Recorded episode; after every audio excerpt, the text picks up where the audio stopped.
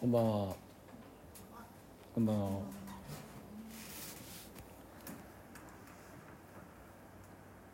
キリストは自由を得させるために私たちを解放してくださいました。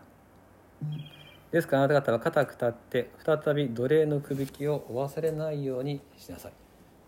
パウロは今日の箇所でも救いのもたらした自由を強調しています。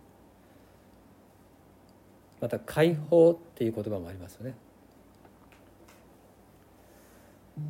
パウロはこのユダヤ立法主義に影響を受けている。ユダヤ人じゃなくてギリシャ人のクリスチャンたちにずっと繰り返し語っていますね。あなたたちが救われた救いの喜び。その喜びを大切にしなさいよと後からこのユダヤ教の人たちが来て立法を守りなさいっていうふうに教える時その教えに対して教えに対して、うん、どうしてもですね影響を受けてしまったガラテヤ教会の人たちがいるわけです。前にも言いましたけれどももうこの当時ユダヤ人のクリスチャンと外国人のクリスチャンだと外国人のクリスチャンの方が人数が多くなったんですね。ですからユダヤ人のクリスチャンたちはですねもともと自分たちこそ正当な神の民だっていう思いが下敷きにあるので焦るわけですよね。あれ？となんか外国の教会の方が大きくなってきたぞと。それやっぱりね自分たちこそはっていう気持ちが働くんでしょうね。外国人クリスチャンたちに対してあなたたちはまだ不十分だ不完全だとで私たちのようにきちんと旧約聖書の教えを守りなさいっていう形で自分たちが主導権を持とうとしたわけです。でガラティアのクリスチャン、まあ、ギリシャ人たちも自分たちは全く旧約聖書を知らないっていう素人だっていうねそういう負い目というか、えー、引け目がありますのでかえってねその分かったじゃあ頑張るぞみたいな感じですね。ユダヤの立法主義を受け入れるわけです。これに対してパウロはそれは違うからと。それはえー、通ってはならない道だということを繰り返し伝えてきました。で今日の一節でパウロは言っていることは救われるために励む必要はないんだと。なぜならばもう救われているからです。自由になるために努力しなくていいんだと。なぜならもう自由だから。クリスチャンの頑張りどころは救われるために頑張るとか自由のために努力するところじゃなくてそうではなく再び奴隷のくびきを負わされないようにしなさい。つまりいただいた自由を守るために頑張りなさいと。もう何かをすれば救われるとか何かをしなかったら救われないというような行いで救われる救われる救われないというところに行かないようにそっちに向かわないようにというところに頑張れとということをですね言ってくれてるわけです。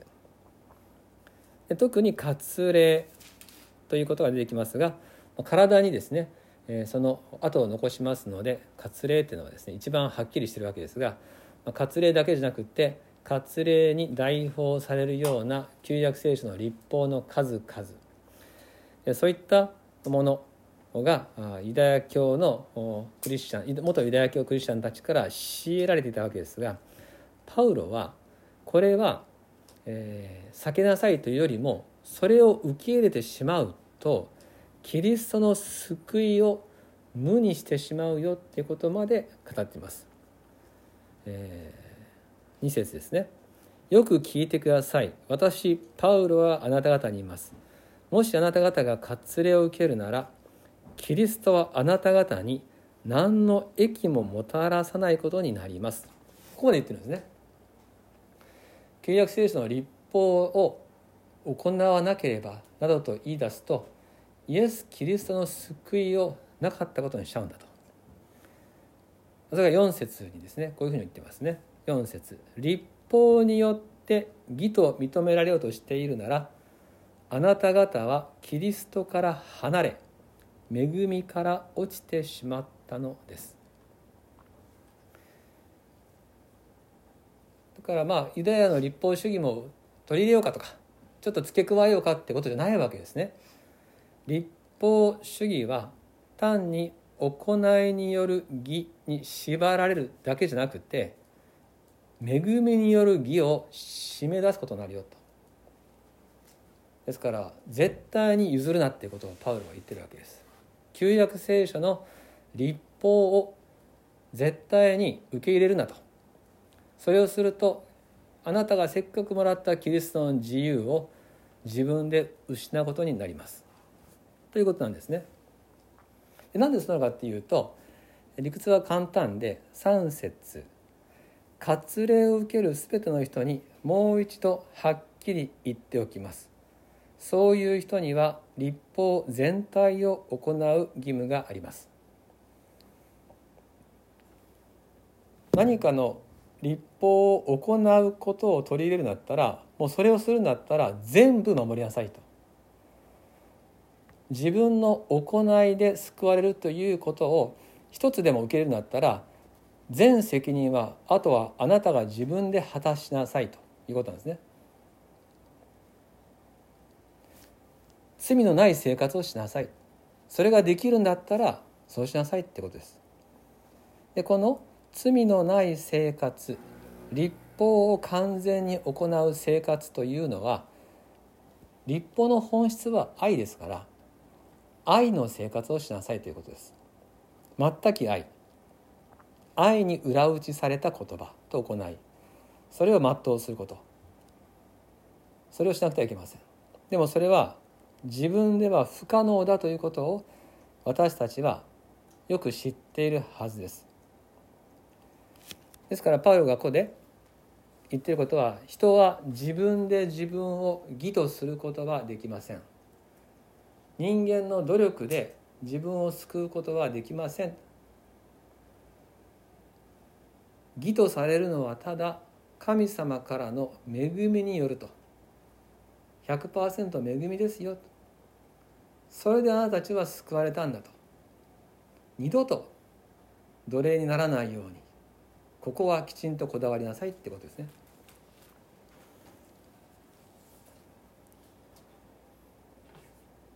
五節にお読みします。五節一緒に見ましょうか。五節三はい。私たちは義とされる望みの実現を信仰により御霊によって待ち望んでいるのですからここにですね、えー、義に義となるっていう望みがあるでしょうって希望について語ってるわけですね。私たちはやがて義とされる望みを持っています。それは実現します。信仰でいただいた精霊がその希望を与えてくれているでしょうっていうんですね。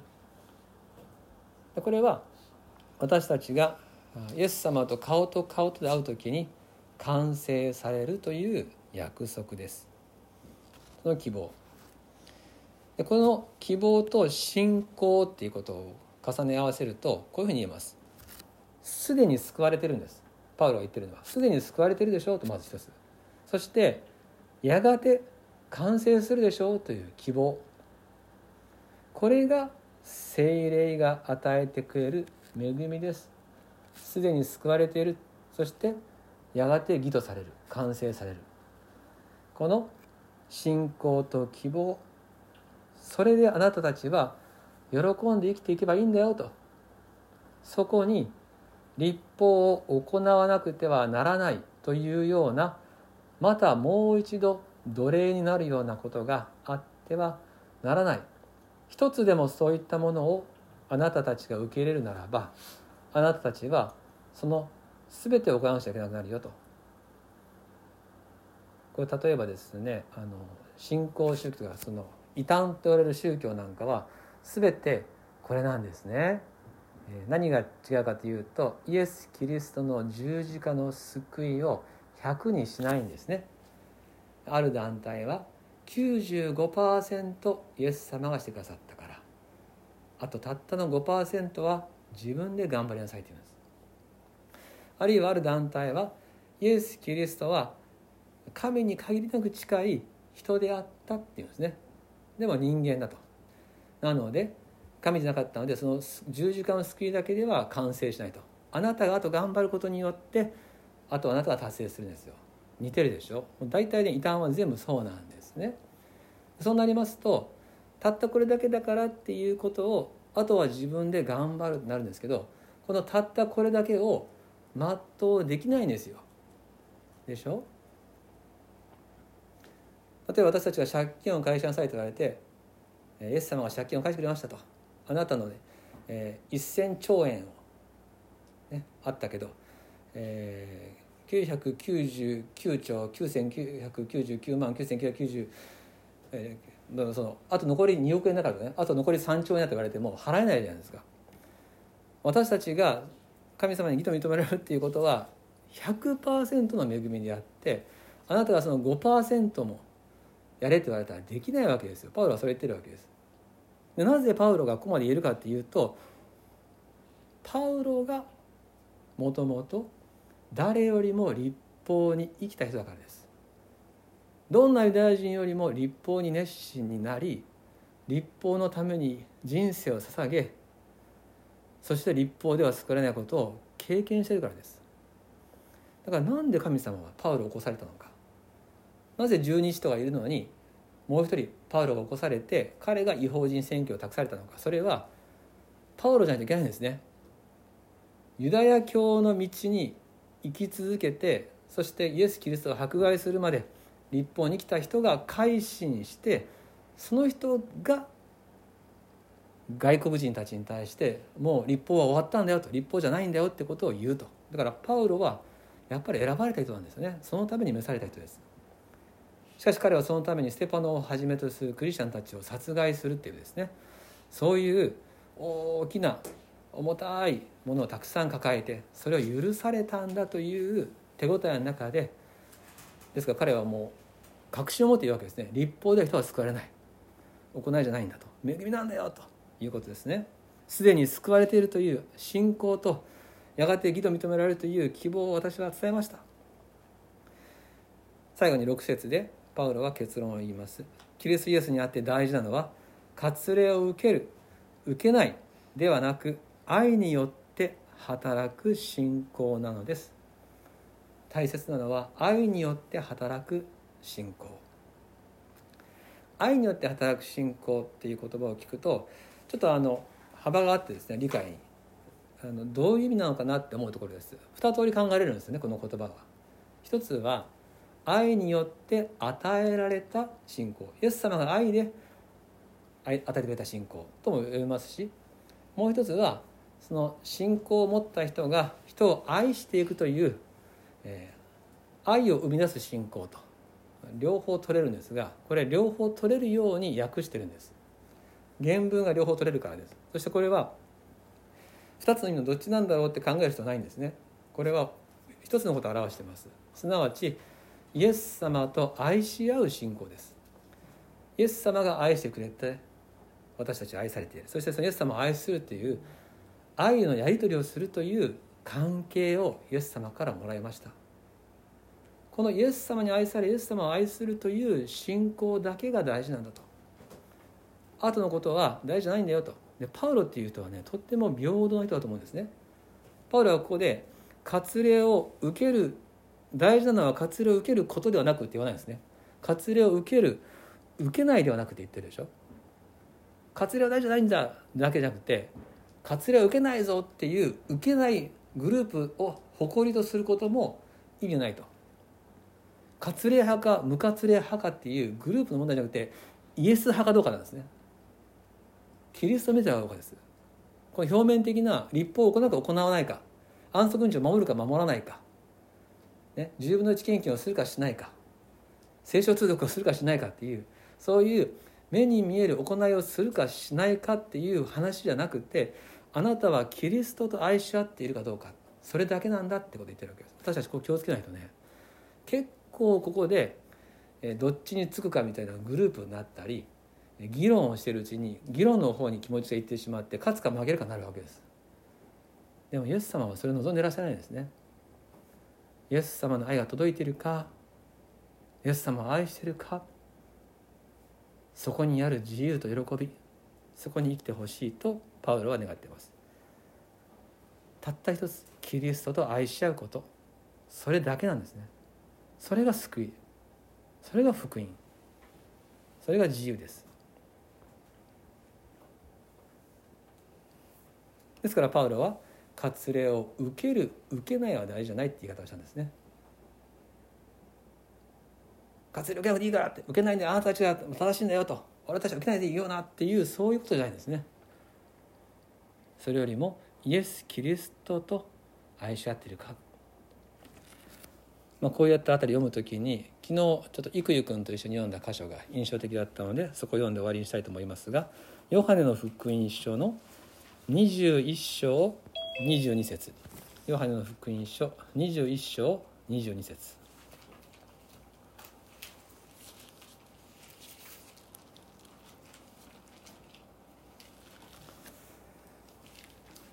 ヨハネの福音書21章22節。何ページですかね？230ページ。230ページです。じゃあ一緒に見ましょうか。ヨハネの福音書21章22節。3はい。イエスはペテロに言われた。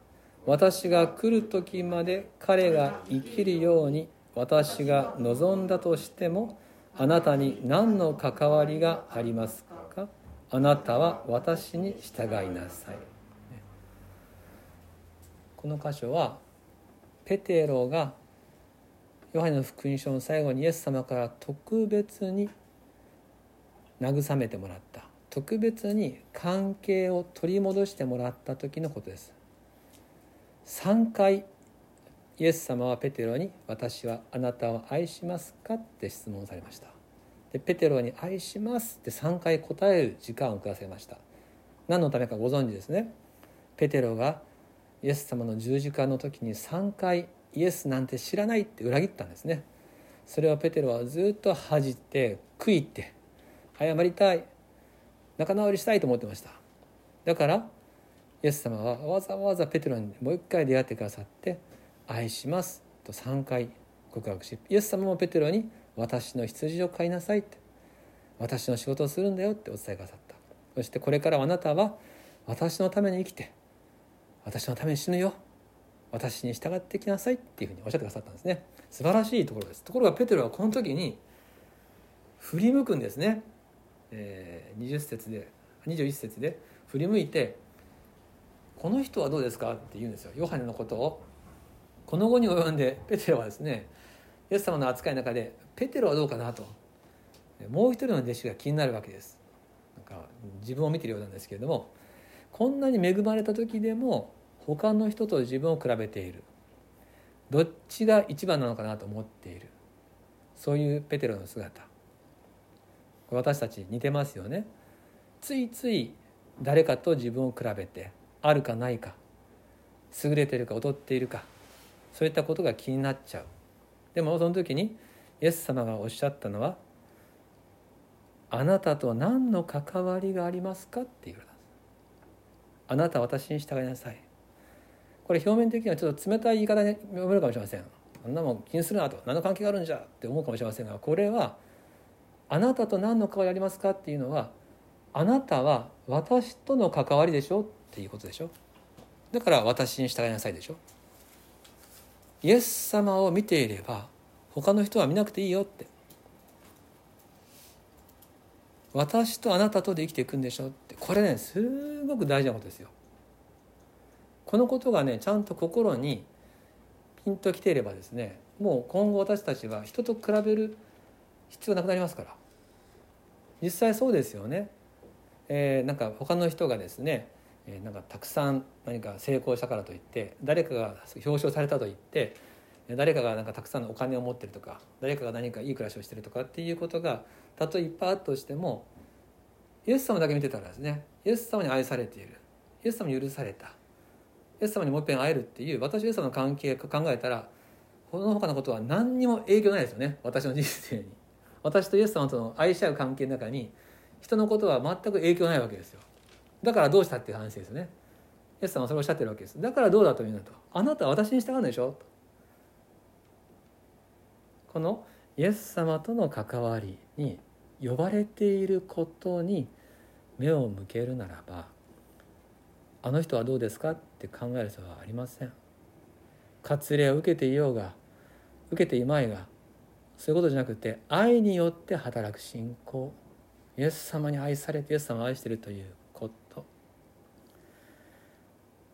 それをガラテヤ書は私たちに教えてくれました。イエス様が呼んでくれてます。この愛の中にとどまりこの方を見つめて生きる。しっかりとこの方を見つめて生きる。二度と奴隷ならないように。人と自分を比べて勝った負けたどっちのグループにつく。そういったことに二度と陥らないように。私たちに与えられた自由をしっかりと守るためにここが頑張りどころですよっていうことでした。もう一度22節いやヨハネの福音書の21章22節読んで終わります。イエスはペテロに言われた。私が来る時まで彼が生きるように私が望んだとしてもあなたに何の関わりがありますか？あなたは私に従いなさい。お祈りします。天のお父様あなたが私たちのためにイエス・キリストを送ってくださり罪の許しと永遠の命栄光の姿に変えていただける約束をくださいました。自由を与えてくださり誰と比べる必要もなくそれよりもあなたとの愛の関わりを見つめてどこまでもイエス様によって影響を受けながら生きていく生涯を与えてくださいました。この自由を奪われてはならないとのこと。ユダヤ人が数で負けたので巻き返しをしようとしたその数の考え方やギリシャ人たちが旧約聖書を詳しく知らないという引け目や負い目から不自然な行動をとったそういう劣等感さまざまな思いや気分が私たちの道を大きく左右させもう一度奴隷になるようなそのところに導くことを今日もまた知りましたがあなたは私に従いなさい。何の関わりありますかとおっしゃっていただいてありがとう感謝申し上げます。あなたと共に生きていく。イエス様と共に歩んでいく。ついてきなさいと呼んでくださったことを感謝いたします。好きにしイエス・キリストを名によってお祈りいたします。アーメン